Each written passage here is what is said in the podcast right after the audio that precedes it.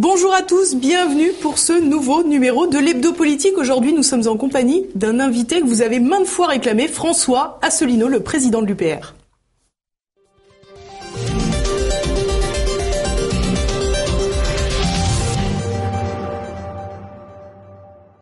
Bonjour François Asselineau. Bonjour. Alors vous êtes énarque, ancien HEC, ancien inspecteur général des finances. Non, je le suis toujours. Toujours, mais en, disponibilité. En disponibilité. Et vous êtes évidemment le président de l'UPR, créé en 2007, un parti qui revendique environ 30 000 adhérents à peu près aujourd'hui. Euh, vous êtes euh, également candidat à la présidentielle de 2017. Vous avez réuni un petit peu moins de 1%, ce qui est mieux, on le dit pas assez souvent, euh, que Nathalie Arthaud ou Jacques Cheminade. Et ça correspond peu ou prou à 300 30 000 voix. Euh, François Asselineau, quels euh, enseignements avez-vous tiré de cette expérience? Euh, alors d'abord, quand vous dites revendiquer le nombre d'adhérents, nous avons en effet bientôt 30 000 adhérents, dont 26 000 et quelques qui sont à jour de cotisation, et le reste, ce sont des adhérents qui ne sont plus à jour, mais depuis moins de deux ans, donc qui restent statutairement adhérents. On a demandé d'ailleurs à ce qu'il y ait une autorité indépendante qui indique aux Français quel est le nombre exact d'adhérents à jour de cotisation et d'adhérents statutaires par parti politique. Parce que si il y avait cette autorité, eh bien, on s'apercevrait que l'UPR est déjà le cinquième parti politique de France par le nombre d'adhérents, c'est beaucoup. Alors vous pouvez interroger sur euh, sur mon expérience à la, présidentielle. Euh, J'en garde des souvenirs contrastés parce qu'il y a eu évidemment des choses très bien, des choses correctes, des choses moins bien et puis des choses pas bien. Ce que je remarque, c'est que d'abord la notoriété de ma, notoriété personnelle et la notoriété du mouvement que que j'ai créé a, explosé. On a multiplié le nombre de nos adhérents justement par plus de deux en l'espace de quelques mois. J'avais créé ce mouvement le 25 mars 2007. Entre 2007 et début 2017, on avait accumulé, si j'ose dire, 14 000 adhérents et on est passé de 14 000 à 30 000. Donc déjà un formidable effet de notoriété. La deuxième chose, c'est que ça m'a permis aussi de découvrir l'envers du décor, comment ça fonctionne et comment notre démocratie est très largement manipulée, notamment par les grands médias. Voilà, moi j'ai, il y a des gens qui euh, se sont gaussés du fait que j'avais fait 0,92% des suffrages. Bon, mais il faut savoir que jusqu'à cinq semaines avant le premier tour, très très peu de Français me connaissaient, sauf ceux qui allaient sur Internet. Donc on, les Français m'ont découvert cinq semaines avant le premier tour. Et lorsque j'ai été, parce que la loi imposait que je fusse invité par les grands médias, je suis allé dans les grands médias, hein, les grandes chaînes de télévision, les grandes chaînes de radio, et tous les journalistes, systématiquement, ont commencé de la même façon en me disant alors on dit de vous que vous êtes un complotiste, alors on dit de vous que vous êtes un conspirationniste. Donc il y a eu une espèce d'orchestration d'un dénigrement d'emblée, de décrédibilisation. Et on n'a jamais pu vraiment entrer dans le fond du sujet. Parce que ce qui est dramatique, c'est qu'il n'y a pas eu vraiment de campagne. Euh, même le débat qui a eu lieu le 4, euh, le 4 avril, c'était en fait des silos, si vous voulez. Chaque candidat répondait euh, aux deux journalistes, mais il y avait très très peu de débats entre les candidats. Hein. Donc en fait, on a affaire à une, une comment dirais-je, des campagnes qui ne vont pas au fond des choses. Il faudrait aller au fond des choses. Il faudrait prendre le temps d'expliquer aux Français ce qui se passe. C'est ce que je fais moi depuis plus de dix ans sur Internet. C'est pour ça d'ailleurs que notre oui d'ailleurs l'UPR fait ses propres vidéos, même des directs qui, fonctionnent bien d'ailleurs. Qui fonctionnent très bien. On a maintenant à chaque fois que je fais un, un entretien d'actualité, au bout d'une semaine, on est à peu près à 60 000 vues, et au bout de quelques mois, on dépasse 100 000 vues. Donc du coup, Mélenchon vous a copié avec sa revue euh, ah, de presse de, la semaine. Il y a beaucoup de gens qui me copie, vous savez, mais euh, ça, ça fait un peu partie de la politique. Euh, voilà. Donc au total, je suis quand même plutôt satisfait, bien sûr, de cette élection, euh, de cette élection présidentielle. Je suis quand même un peu triste parce que quand je me promène en France, en particulier dans Paris, dans la région parisienne dans les grandes villes, très souvent je suis abordé maintenant dans, par des gens qui me reconnaissent. Beaucoup me disent ah c'est très bien continuer comme ça. Euh, pas, pas, tout le monde hein, mais je suis assez régulièrement abordé.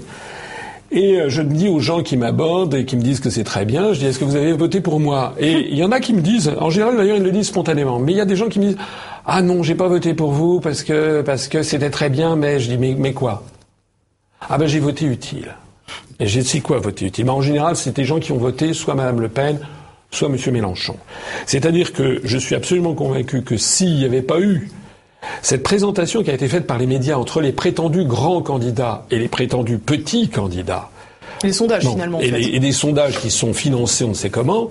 Eh bien, ici, on avait eu, comme c'était le cas au début de la Ve République, l'élection présidentielle de 1965, il y avait une stricte égalité de traitement médiatique et il n'y avait pas les commentateurs qui par derrière en rajoutaient.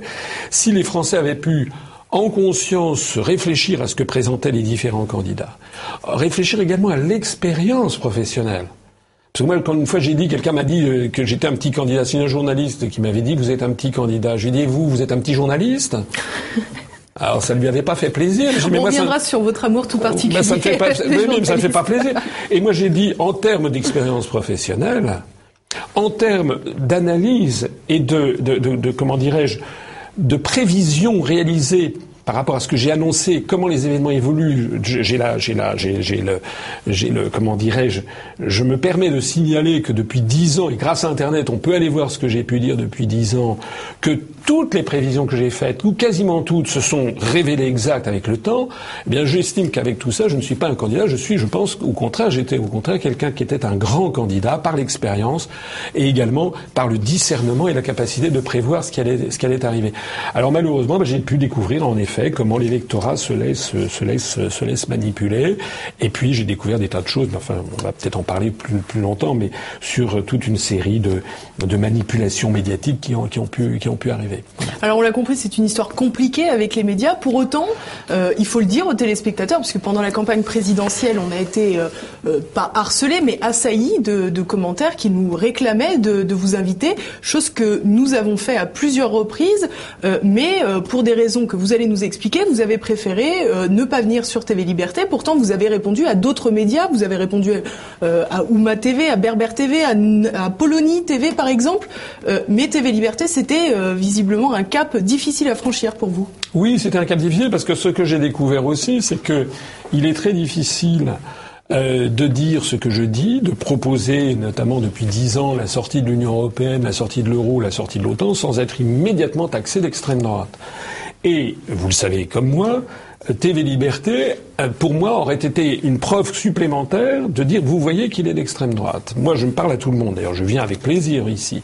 Mais le problème, c'est que je suis pragmatique. Et quand vous êtes dans une campagne électorale, vous êtes obligé de voir comment les journalistes vont réagir. Donc, on a été attaqué constamment. Et je sais que si j'étais venu pendant la campagne électorale ici, on aurait dit, vous voyez, c'est la preuve que. Parce que malheureusement. Ce qui est quand même un peu ironique, parce que pendant la campagne présidentielle, on a eu des candidats euh, qui soutenaient, enfin des élus qui soutenaient, par exemple, François Fillon. Je pense euh, à Valérie Boyer notamment. On a eu également euh, Michel Rivasi, euh, dont euh, je parlais tout à l'heure avant d'arriver sur ce plateau, qui est d'Europe Écologie Les Verts. Donc oui, Est-ce que finalement vous n'aviez pas l'impression de donner du crédit à ces attaques aussi en refusant non, parce que, Non, parce que écoutez, c'est comme sur je ne sais plus quelle télévision on m'avait dit, quelqu'un m'a dit vous êtes vous êtes je sais pas quoi d'extrême droite, ci et ça, et j'ai dit mais attendez, Monsieur Henri de Lesquin qui avait fait des déclarations absolument ahurissantes, y compris contre moi en me traitant d'ordure cosmopolite, je dis Monsieur de Lesquin soutient Monsieur Fillon. Alors là, le journaliste s'était arrêté parce que on n'est pas traité de la même façon, si vous voulez. Moi, pourquoi je suis dans le collimateur des, grands médias Parce que je dis des choses qui n'ont strictement rien à voir avec l'extrême droite, qu'on tout, en revanche tout à voir avec les grandes valeurs de la République française. Et ça, il est absolument nécessaire de les discréditer de trouver n'importe quel argument, même les plus contorsionnés, pour faire, pour, pour, pour recoller une, une image qui n'est pas, qui n'est pas la mienne. La réalité, c'est que le mouvement politique que j'ai créé est un mouvement qui, depuis le début, se situe au-dessus du clivage droite-gauche. Nous avons une charte fondatrice que j'ai rédigée, qui a été adoptée lors du premier congrès fondateur. On était 35 personnes. Euh, et ce, ce, congrès fondateur, cette charte n'a pas bougé d'un iota depuis plus de dix ans et demi maintenant. Ce qui vous permet d'être classé en divers. Voilà. Et, et de fait, nous avons parmi nos adhérents des Français et des Françaises qui viennent absolument de tous les horizons. Ça va d'anciens électeurs du Front National jusqu'à d'anciens électeurs du Parti des travailleurs ou du nouveau parti anticapitaliste ou de lutte ouvrière.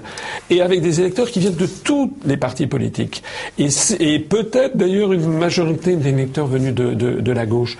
Et pourquoi cela? Parce que et j'essaye, c'est difficile, j'ai essayé depuis dix ans et demi de tenir une ligne très précise, c'est-à-dire appeler les Français à faire preuve de discernement et de dégager une hiérarchie de priorité.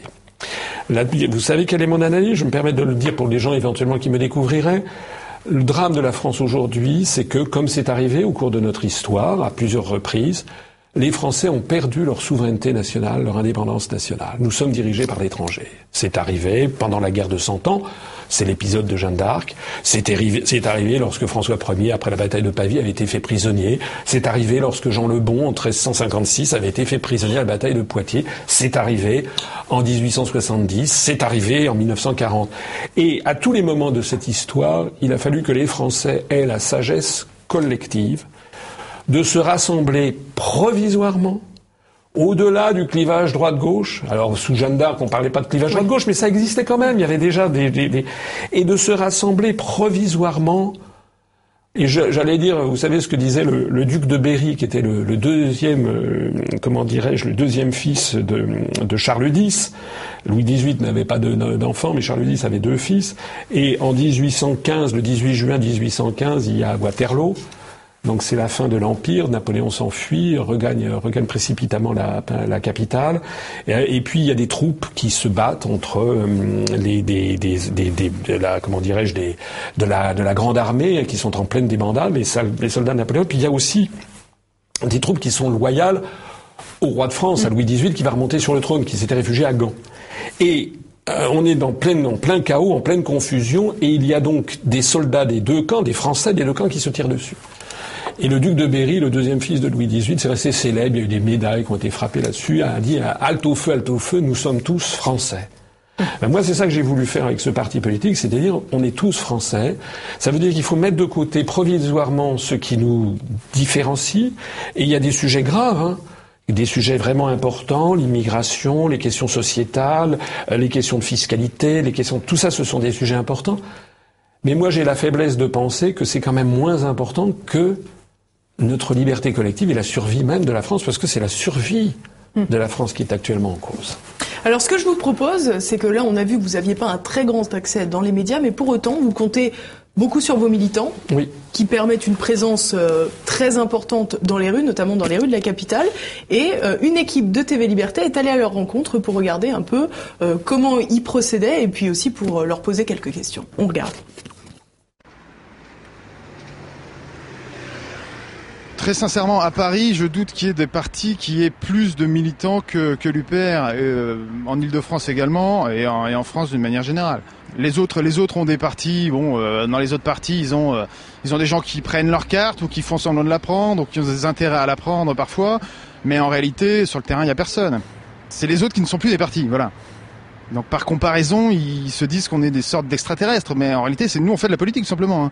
C'est tout comme on certains partis, comme le PC par exemple, comme d'autres partis ont pu le faire dans les années 50-60. Il faut voir ce que c'était à l'époque. Hein. C'était euh, tractage euh, hebdomadaire, sortie d'usine, sortie de métro, etc. Voilà. Pour la plupart des partis politiques, coller en dehors des échéances électorales, ça n'a pas forcément d'intérêt. Voire même coller en échéance électorale, pour la plupart des partis politiques, voire quasiment tous, ça n'a pas d'intérêt. Mais pour nous, ça en a un parce qu'on n'a pas la capacité à être visible dans les médias et encore moins dans les grands médias. Ce qui fait que la seule interaction qu'on puisse avoir avec, euh, disons, les Français moyens, les Français de tous les jours, euh, qui regardent plus forcément la télévision comme avant d'ailleurs, la seule interaction qu'on puisse avoir avec eux, la seule capacité à communiquer, c'est pour ça qu'on est précis sur les affiches et qu'on met des articles et des traités. Pour nous, c'est le collage. On n'a que ça. Ça et le tractage, c'est le contact direct. Quand j'ai vu ce monsieur-là en 2012, on me l'a présenté, j'ai commencé à regarder, écouter, et tout ce qu'il a dit, point par point, j'ai vérifié et ça s'est avéré. M. Asselineau euh, parle de choses précises et de choses euh, concrètes parce que qu'est-ce qu'il voulait qu'il dise? Comment prouver à des gens, euh, comme on dit, de, du berceau à la tombe, on leur a dit que l'Union européenne c'était la paix, l'Union européenne c'était l'euro, c'était bien, c'est formidable. Donc s'il arrive derrière un discours carrément différent de, de ce qu'on entend depuis des années et qui vous dit bah voilà on va sortir de l'Union européenne et de l'euro et de l'OTAN comme ça, vous pensez que les gens vont le croire? Regardez comment ça s'est passé pour le Brexit, où euh, tout le monde a fait haro sur la Grande-Bretagne. S'ils partaient, c'était une catastrophe. Ils allaient avoir, euh, ils allaient se couper du reste du monde. Il fallait les faire payer. Enfin voilà, c'était exactement comme s'ils quittaient la scientologie ou je ne sais quel euh, organisme comme ça. sectaire quoi. Donc la secte en fait c'est l'Union européenne, c'est pas, c'est certainement pas l'UPR, hein, ça y a pas de doute. La secte, c'est l'Union européenne. C'est un peu la réponse du berger euh, à la bergère. Alors, vous n'êtes pas un grand gourou, François Asselineau? Non, mais je sais, il y a des gens qui disent ah il y a un gourou, une secte. Moi, je m'étais renseigné. Vous savez, il y a un truc qui s'appelle la MIVILUD, la mission interministérielle de lutte contre les dérives sectaires, de vigilance et de lutte contre les dérives sectaires. Je me suis dit renseigné, j'ai dit quoi? Une secte, c'est euh, normalement, d'après la définition hein, de la MIVILUD, d'un organisme interministériel, une secte, c'est une institution dont la première caractéristique est d'affaiblir le sens critique des gens qui y adhèrent. Alors excusez-moi, mais à l'UPR, au contraire, on affûte le sens critique des Français. C'est d'ailleurs la Regardez, vous avez vu les militants que votre reportage, moi je le trouve formidable parce que j'en connais quelques-uns de ces militants. Tous nos militants à travers toute la France, ils sont. C'est pas pour moi qu'ils font ça. C'est parce qu'ils ont été convaincus par les analyses. Et d'un seul coup, ils comprennent ce qui se passe. Donc nous, on affûte le sens critique des gens. Hein, c'est pas du tout comme, euh, excusez-moi, mais lorsque vous avez Macron qui dit euh, pensez printemps, euh, ça, je suis désolé, c'est un propos de gourou et de secte parce que ça veut dire qu'il affaiblit le sens critique des gens. La deuxième caractéristique d'une secte, c'est que on doit suivre un gourou qui, quoi qu'il dise et fasse, les gens doivent lui obéir. Mais moi, si demain je changeais euh, si je disais tiens non finalement on va on va faire une autre Europe, on va proposer une modification des traités, faire comme tous les autres partis politiques, j'aurais 90% de mes adhérents qui en renverraient leur carte. Parce qu'ils sont, ils sont adhérés sur la charte et sur les analyses. C'est-à-dire que je ne suis que l'adhérent numéro un. Regardez maintenant ce qui se passe dans les autres partis politiques. Regardez, vous avez des gens qui euh, sont euh, au Parti socialiste ou républicain ou chez En Marche, et ils adhèrent. Pourquoi? Ils ont un, ils ont un, regardez comme Hollande, Hollande s'était fait élire sur un programme, après il fait tout le contraire et vous avez des électeurs qui trouvent toujours ça très bien. Ça, c'est exactement. il y en a quand même pas beaucoup qui trouvaient ça très bien. Non, c'est vrai. Mais il y en a quand même, il y en a quand même 12 ou 13 à la fin quand même qui étaient encore d'accord. Ça, c'est un phénomène sectaire. C'est-à-dire que quoi que pouvait dire et faire Hollande, les gens trouvaient ça très bien. Ça, c'est un gourou, c'est exactement ça. Et puis la troisième caractéristique, toujours d'après le milieu d'une secte, c'est que le gourou, c'est quelqu'un qui est extrêmement intéressé par l'argent et qui prend de l'argent pour lui-même. Ben, les gens qui connaissent l'UPR et qui me connaissent savent qu'avec euh, le pédigré euh, universitaire que j'ai, que vous avez eu la gentillesse de rappeler, euh, un inspecteur général des finances comme moi en, fin de carrière, normalement, je devrais être dans une grande banque et je gagnerais je, vais citer le salaire de quelqu'un de l'inspection générale qui était à la tête d'une très grande banque française. C'est 260 000 euros par mois. Ah, c'est un peu moins qu'Emmanuel Macron hein, quand il, il, aide Nestlé à racheter euh, Pfizer. Alors que moi, là, depuis le début de l'année, je n'ai rien gagné, je suis en disponibilité, et là, je vais gagner 3 francs 6 sous. Donc, ça veut dire que je suis exactement le contraire. Voilà. Alors, pourquoi les gens disent ça? Bon, Parce qu'ils savent pas quoi répondre. Voilà. Ils savent pas quoi répondre, parce que nous, nous avons, vous avez vu les militants qu'on a. Euh, je me permets de les remercier, d'ailleurs, et pas seulement ceux qu'on a vus. C'est pourquoi est-ce qu'on a d'ailleurs cette force militante? Parce qu'ils ils ont, ils ont, ils ont un peu la rage de voir que nous avons des analyses qui sont validées depuis dix ans et que nous sommes systématiquement blacklistés de tous les grands médias et que quand on passe dans un grand média, on a j'ai 30 secondes, 45 secondes pour expliquer quelque chose qui nécessite objectivement d'avoir un petit peu de temps d'expliquer parce que nous sommes, comme l'a dit l'un de, de ces militants, nous sommes confrontés à 40, 50 ans de, de comment dirais-je de, de, pensée unique, de, de promotion, de propagande pro-européenne. Si par exemple quelqu'un dit l'Europe c'est la paix, tout le monde croit que c'est vrai. Moi, quand j'explique que l'Europe nous entraîne à la guerre, il me faut quelques minutes pour expliquer pourquoi. Donc il n'y a, a, pas parallélisme, vous comprenez? Si quelqu'un dit l'union fait la force, ça paraît vrai aux gens. Si moi j'explique que ça n'est pas vrai, que l'union fait la force à la condition que tout le monde tire dans le même sens, mais si tout le monde tire dans un sens différent, l'union ne fait plus du tout la force, ça fait l'immobilisme et l'immobilité et, le désastre, il me faut un petit peu de temps. C'est la raison pour laquelle nous ne sommes pas dans une situation équilibrée. Et comme les militants le savent, eh bien, ils voient bien que c'est injuste. Ils font donc ce collage d'affiches. Vous Ils savez font pas que ce collage d'affiches, François Asselineau, parce que je vous propose de regarder des petits montages qu'ils font régulièrement sur Internet, où ils, se, ils apprécient quand même considérablement vos, vos ripostes aux journalistes et où ils vous habillent et vous affublent d'un costume un peu particulier. On va regarder. Je viens d'entendre ici un certain nombre de candidats qui ont tous des idées tout à fait intéressantes, sauf qu'elles sont totalement inapplicables dans le cadre des traités européens et notamment dans le cadre du rapport des grandes orientations de politique économique publié chaque année par la Commission européenne en vertu de l'article 121 du traité sur le fonctionnement de l'Union européenne. Lorsque l'on a des gouvernements qui trouvent, par exemple, que Al-Nosra fait du bon boulot, alors que il s'agit quand même d'actions terroristes qui sont de temps en temps classées avec Al-Qaïda ou non, il faut mettre un terme à ça. Il faut mettre également un terme à toute complaisance avec l'émirat du Qatar ou avec l'Arabie saoudite. J'aimerais d'ailleurs que M. Macron nous dise ce qu'il en pense. Je suis d'accord avec vous sur ce dernier point. Ah, vous êtes toujours d'accord avec tout le monde Non, ce n'est pas vrai. Ça, ça M. Poutou...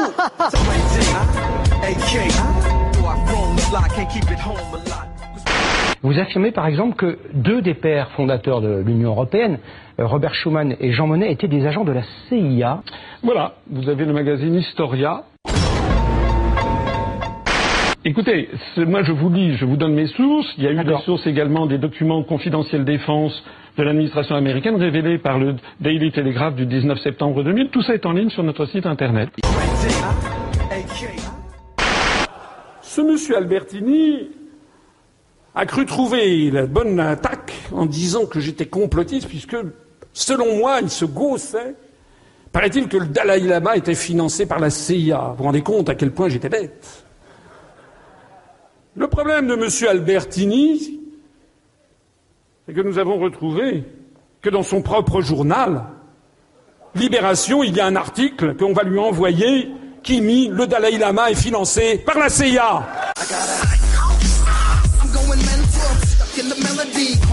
Et j'aimerais savoir si, lorsque vous verrez M. Fillon, vous allez lui dire qu'il a des liens avec l'extrême droite.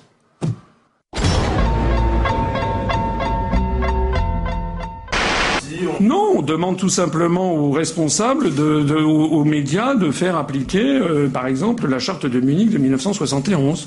Voilà. Oui, la charte de Munich sur l'éthique, l'éthique du journalisme. Ben, c'est l'éthique du journalisme, madame. Vous dites qu'il y aura des surprises. Vous, vous avez un objectif de score à atteindre? Oui, j'ai comme objectif d'être élu.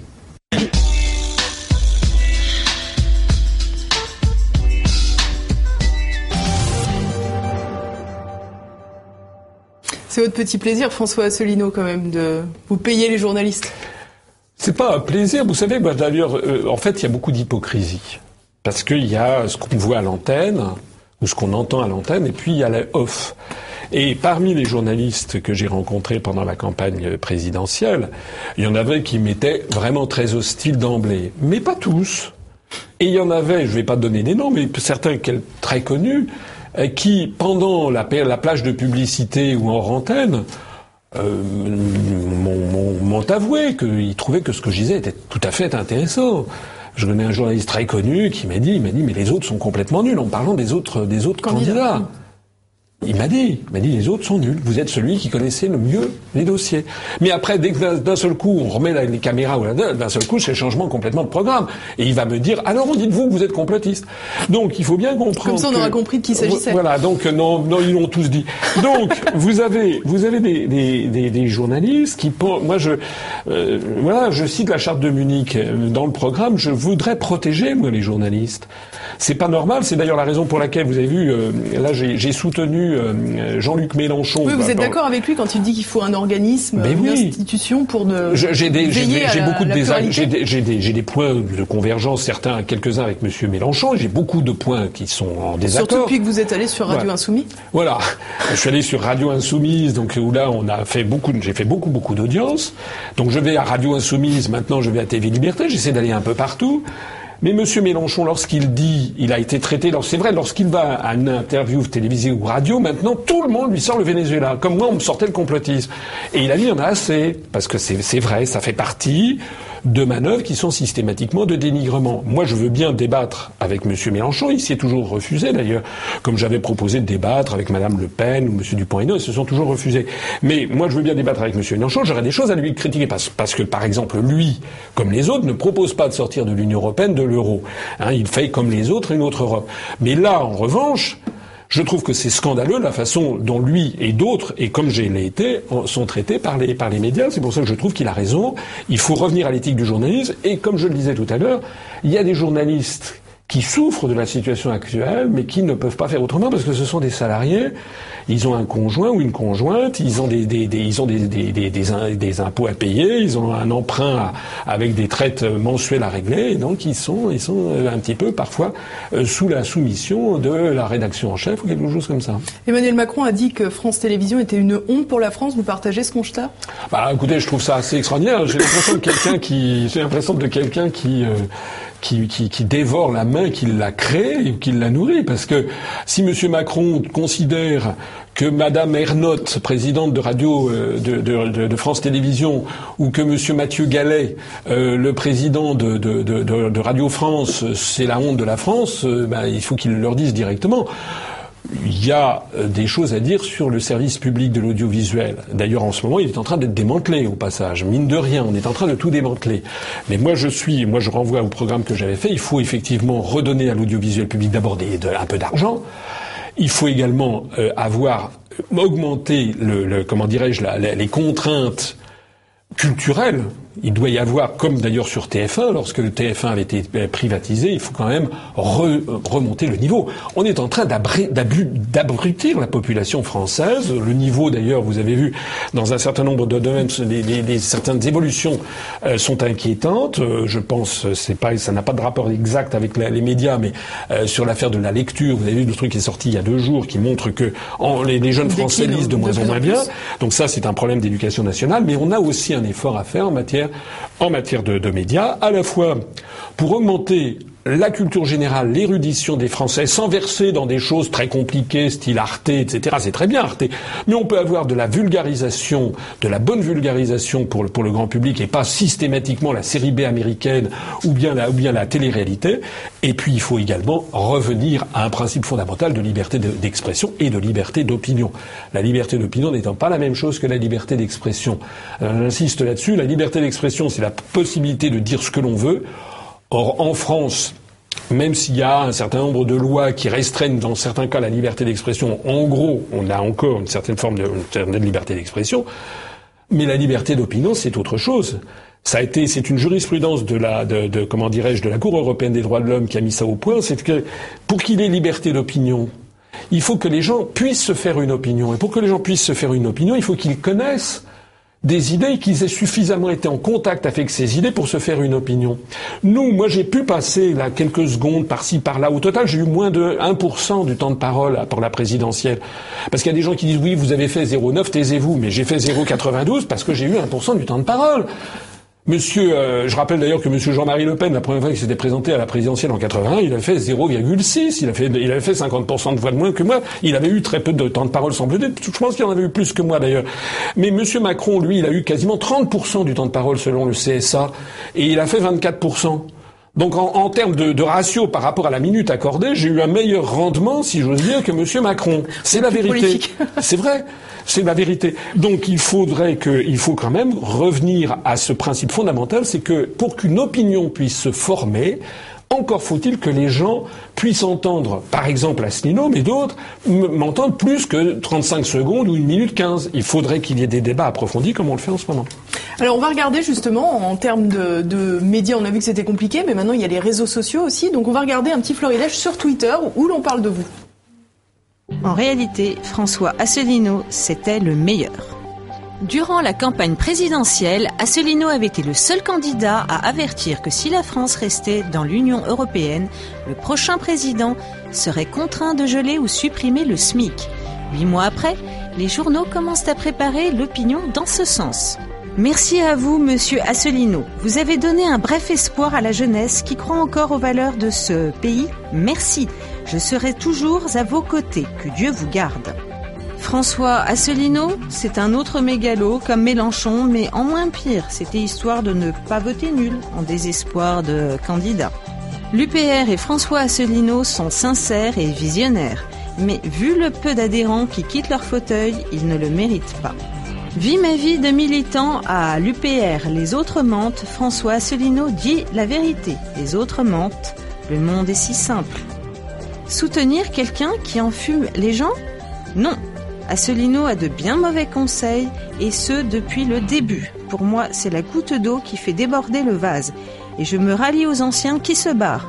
On va soit basculer à gauche, soit à droite. UPR est morte aujourd'hui.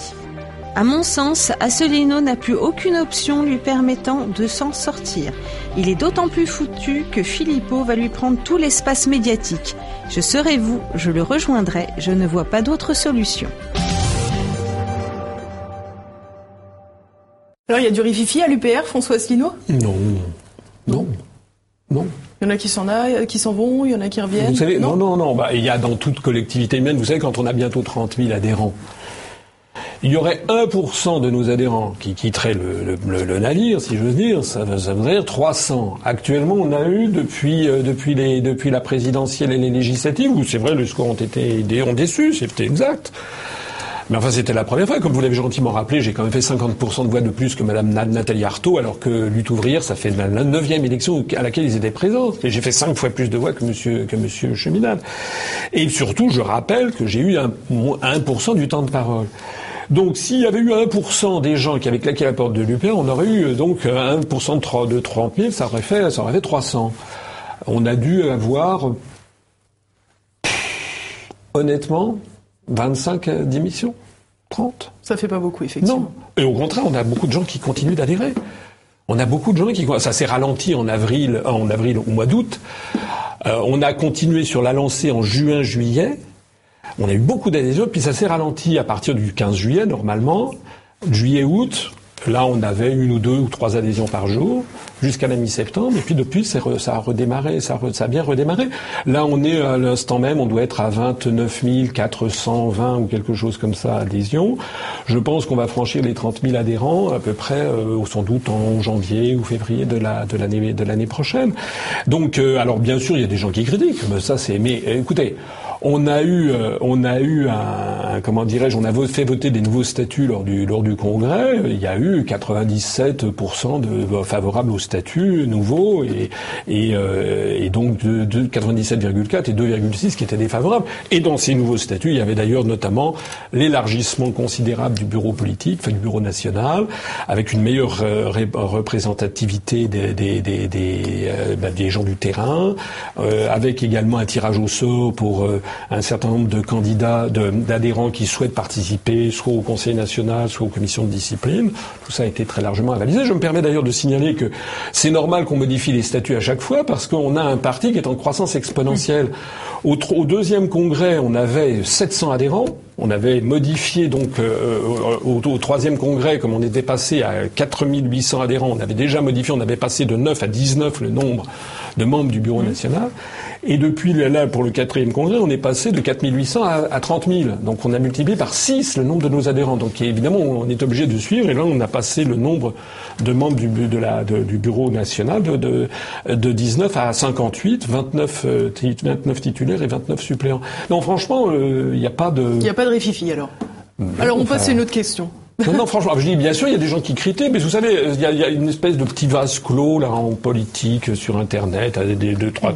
On a des gens qui ont qui ont quitté l'UPR au cours des au cours des deux trois dernières années. Il y en a qui disaient que j'avais j'avais pas de charisme, que je ne savais pas m'y prendre, que si, que ça.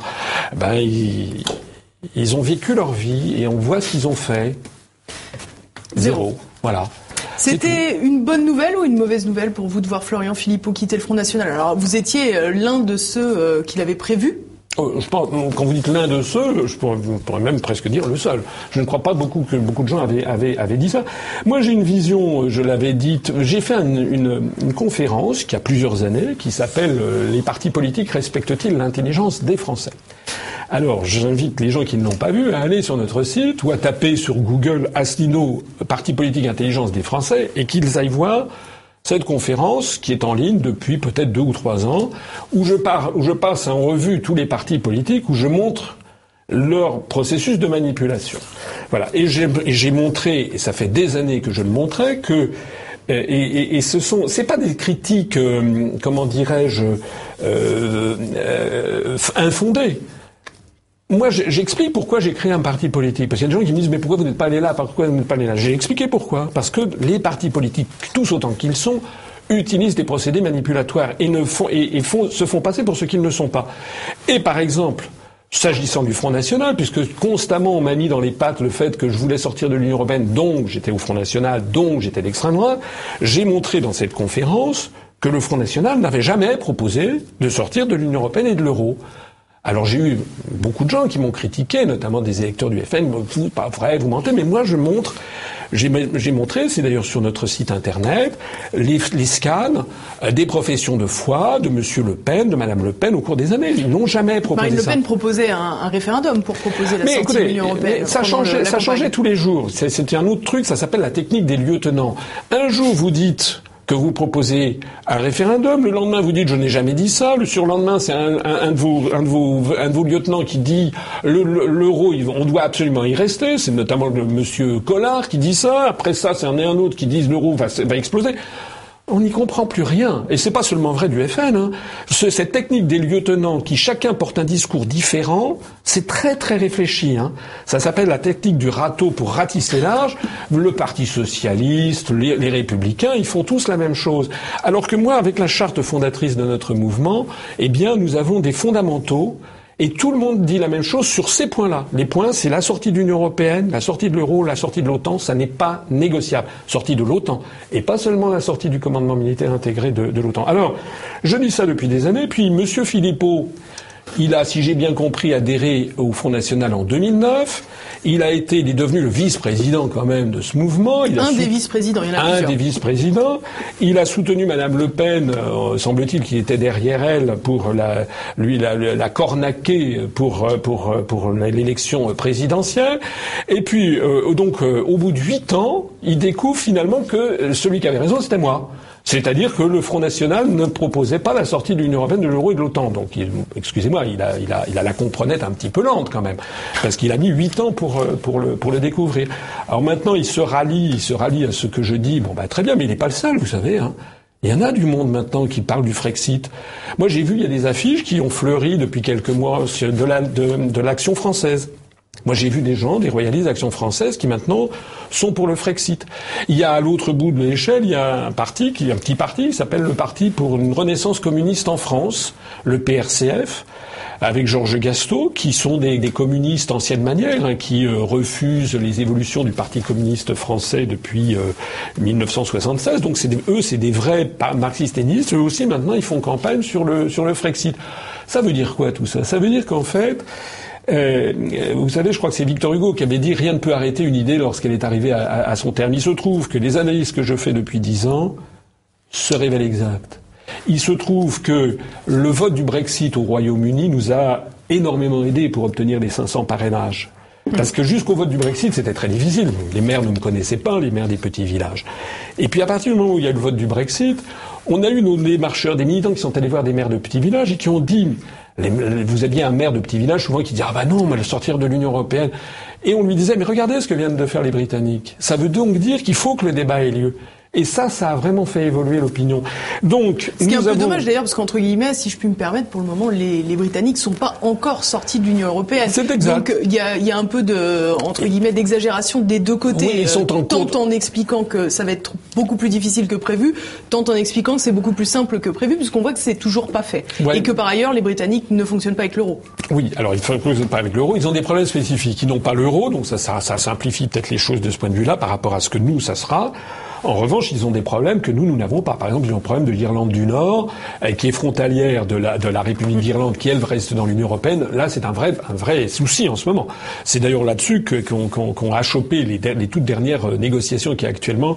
Et puis, ils ont également le, les, la, comment dirais-je, le, mouvement euh, indépendantiste en Écosse. Donc, l'Écosse ayant voté majoritairement pour le maintien dans l'Union européenne, ils ont des problèmes que nous, nous n'avons pas, que nous, nous n'aurons pas en, en, France.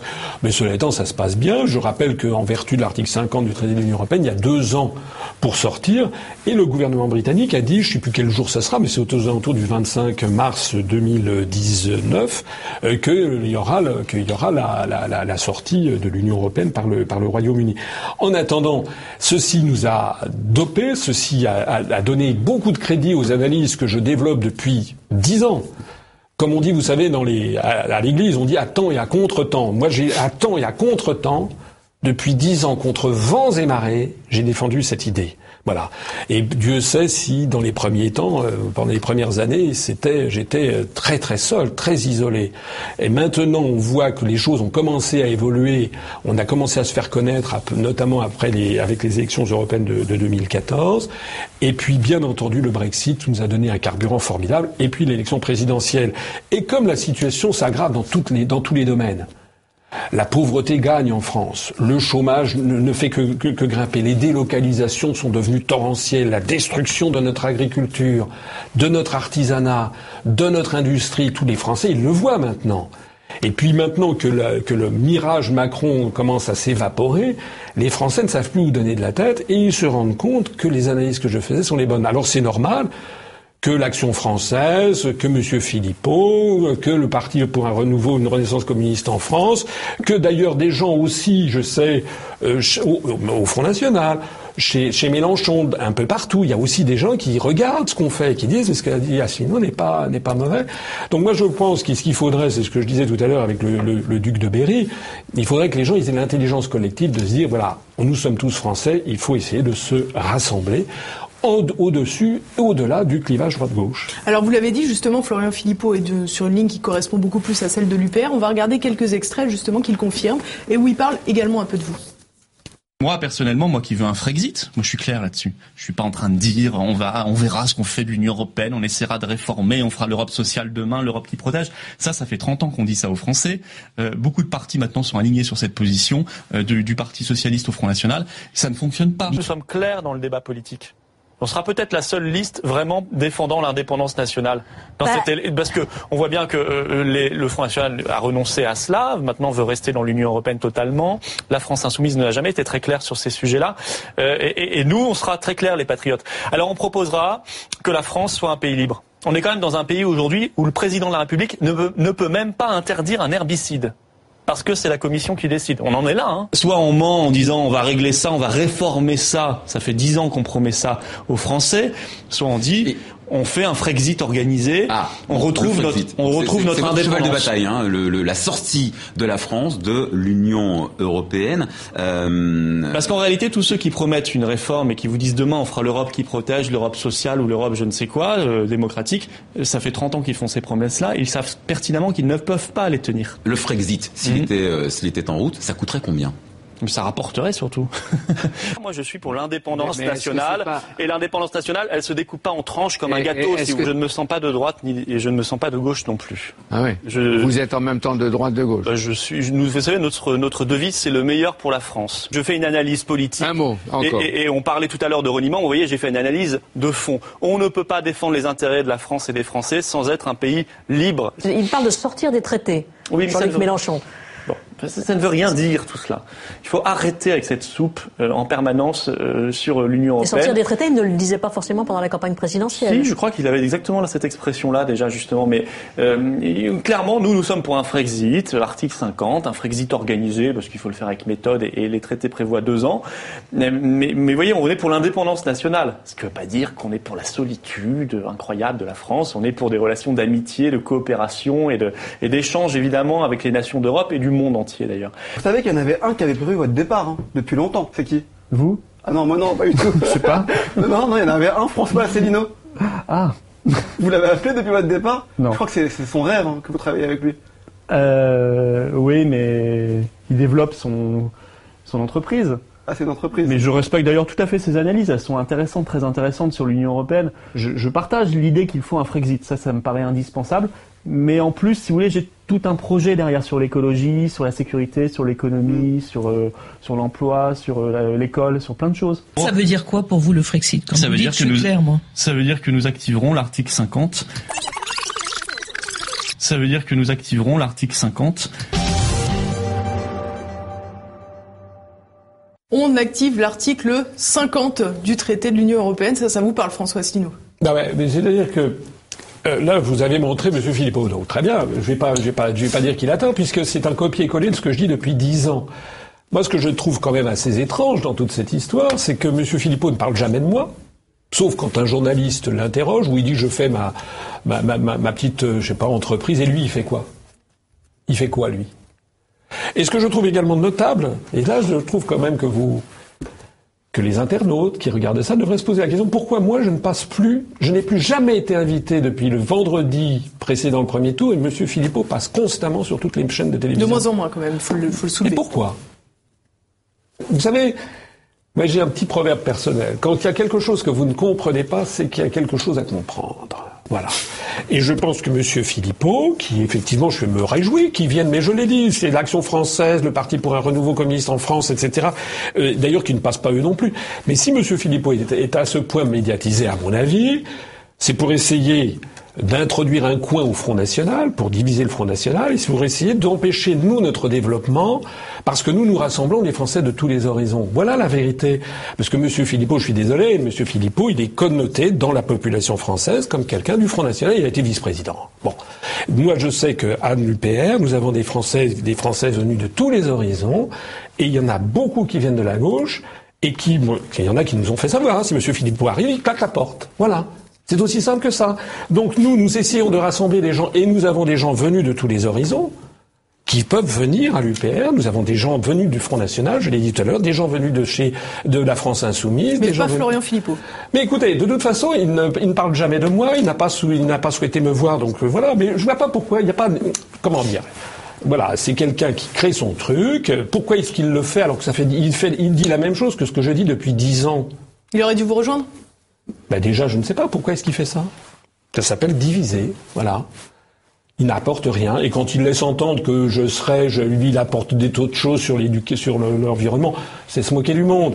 On a fait un programme, parce qu'il y a des gens, je, pas seulement M. Philippot, mais il y a des gens qui ont essayé de faire en sorte que me présenter comme si j'étais une espèce d'illuminé, qui la seule chose que je voudrais, c'est sortir de l'Union Européenne, de l'euro et de l'OTAN. C'est exactement comme si on avait reproché à De Gaulle qu'il était un illuminé, parce que la seule chose qu'il voulait, c'était poursuivre la résistance. J'ai toujours dit que oui, il y a effectivement une hiérarchie de priorités. Mais je renvoie les personnes qui le souhaitent à consulter le programme qui est en ligne. Moi, j'ai dit énormément de choses sur l'écologie, sur la réforme des institutions, sur le référendum d'initiative populaire, sur, comment dirais-je, les collectivités locales, sur la lutte pour le maintien de l'unité nationale. J'ai été le seul candidat le seul candidat, notamment lors du débat du 4 avril, a insisté sur le risque qu'il y avait d'explosion de l'unité nationale. Et j'avais pris l'exemple de la Catalogne. Aucun des dix autres candidats n'en avait parlé. J'ai été le seul, ça a été rappelé d'ailleurs dans les messages Twitter que vous avez montrés tout à l'heure, à insister sur le fait que c'était le SMIC qui allait être mis en cause. Donc il y a dans toute une série de domaines, y compris en matière culturelle, y compris en matière de francophonie, on a un programme qui est extrêmement détaillé et développé. Voilà. Quant au Frexit organisé, ça fait, j'ai fait une conférence qui s'appelle Le jour d'après, ça fait plus de deux ans et demi où j'ai expliqué comment ça allait se passer. Donc non, nous, enfin, je, quiconque est de bonne foi ne peut pas ne pas reconnaître la vérité. La vérité, c'est que nous avons dix ans d'avance sur les gens qui maintenant se rallient à l'idée du Frexit. Mais moi, je me félicite que les gens se rallient à l'idée du Frexit. Je trouve que c'est plus il y aura de gens qui développeront cette idée, mieux ce sera, hein, franchement. Alors on est allé voir les Français justement dans la rue comme on aime bien le faire à TV Liberté. On est allé leur poser la question euh, de ce qu'ils pensaient de l'UPR, de ce qu'ils pensaient de François Asselineau. On leur a posé la fatidique question connaissez-vous l'UPR Vous connaissez l'UPR Non, pas du tout. Ah oui, Oui, c'est oui, bon. bien sûr. Qu'est-ce que vous en pensez? Bah, c'est quelqu'un qui connaît bien le règlement européen. Je voulais savoir si vous connaissiez l'UPR et euh, c'est le parti de François Asselineau. Moi, je connais l'UPR, mais c'est pas le même. Union des propriétaires récoltants. Alors, je vous avoue que je ne connais pas du tout. euh. Et c'est un nouveau parti, c'est ça? C'est le parti de François Asselineau. Ah non, surtout pas, excusez-moi. Mais qu'est-ce que vous en pensez? Ben, je n'aime pas l'extrême droite. Vous situez François Asselineau à l'extrême droite. Que Marine Le Pen, allez. Et euh, au niveau du Frexit, est-ce que vous pensez que c'est une bonne ou une mauvaise idée? C'est une proposition de François Asselineau. Le Frexit, ça voudrait dire sortir de l'Union Européenne. Surtout pas. Je suis un Européen convaincu. L'UPR, le parti de François Asselineau. Je connais pas. enfin, si je connais. Ouais, ouais. je Euh, connais. que Nathalie Arthaud au présidentiel. hein. Je connais, mais je connais pas bien son programme. Ah, il veut sortir de l'Union Européenne. Qu'est-ce que vous en pensez? Pas la... Non, pas sortir de l'Europe. Et de l'euro? On peut plus. Trop tard. Sortir Sortir? Ah ben non, ça on n'est pas d'accord. Le Frexit, euh, François Asselineau. Non, non, non, non, nous autres, on est pour l'Union européenne. Bravo l'Union européenne, c'est l'avenir de l'Union européenne. S'il veut en sortir, c'est son droit. Et sortir de l'euro, c'est une bonne idée? Bah, je connais pas plus que ça, lui, donc euh, je vois pas. Il voudrait le Frexit. Qu'est-ce que vous en pensez? Euh, non, mais je trouve ça stupide. Moi, je me sens plus européenne que française maintenant. Moi, je suis anti-européenne. Le Frexit, qu'est-ce que vous en dites? Ben écoutez, euh, attendons de voir ce que ça donne avec le Brexit, euh, avec les, les Anglais. Parce que ça, J'ai plutôt l'impression qu'avec les Anglais, ça n'a pas l'air de très très bien fonctionner. Bon, ben, il faut il faut voir, quoi. il faut voir. hein.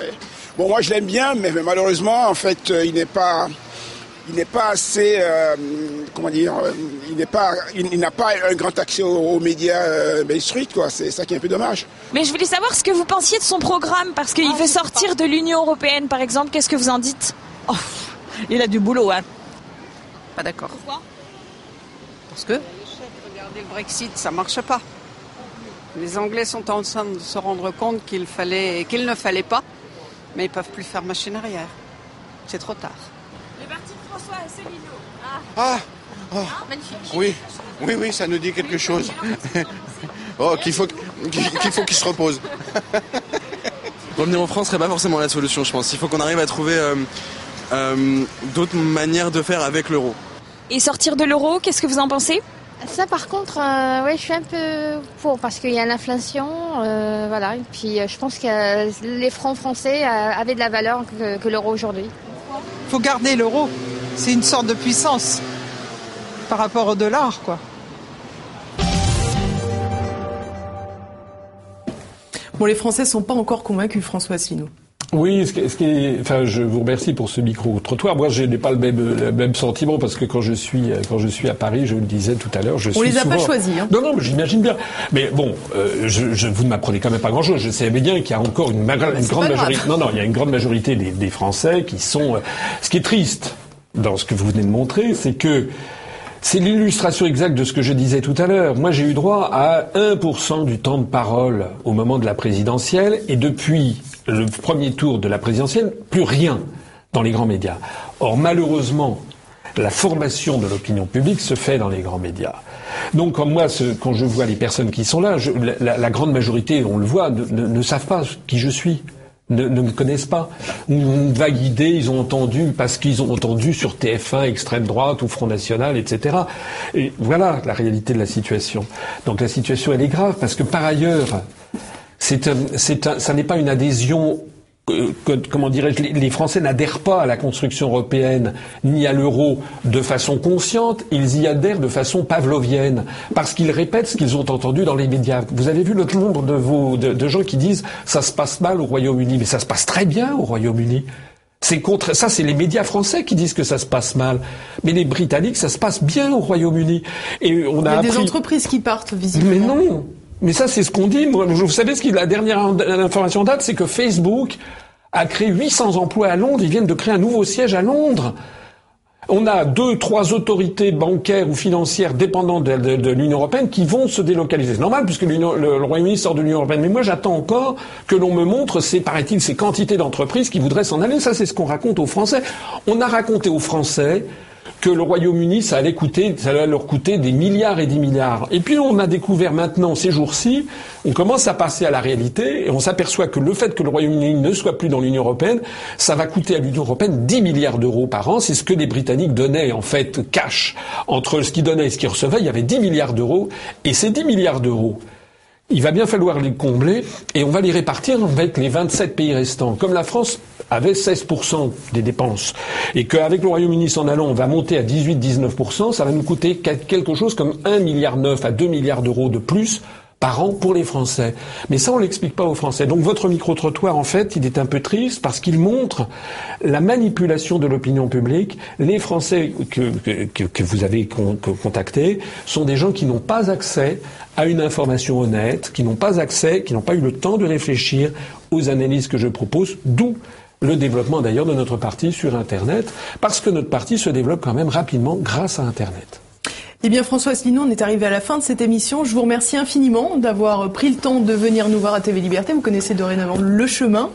Et je vous remercie à tous pour votre fidélité. N'oubliez pas que vous pouvez cliquer sur la petite icône pour vous abonner sur YouTube, la petite, le petit pouce vert, pardon, pour dire que vous avez aimé cette vidéo. Si vous ne l'avez pas aimé, ne le dites pas, soyez sympa. Et je vous dis à la semaine prochaine.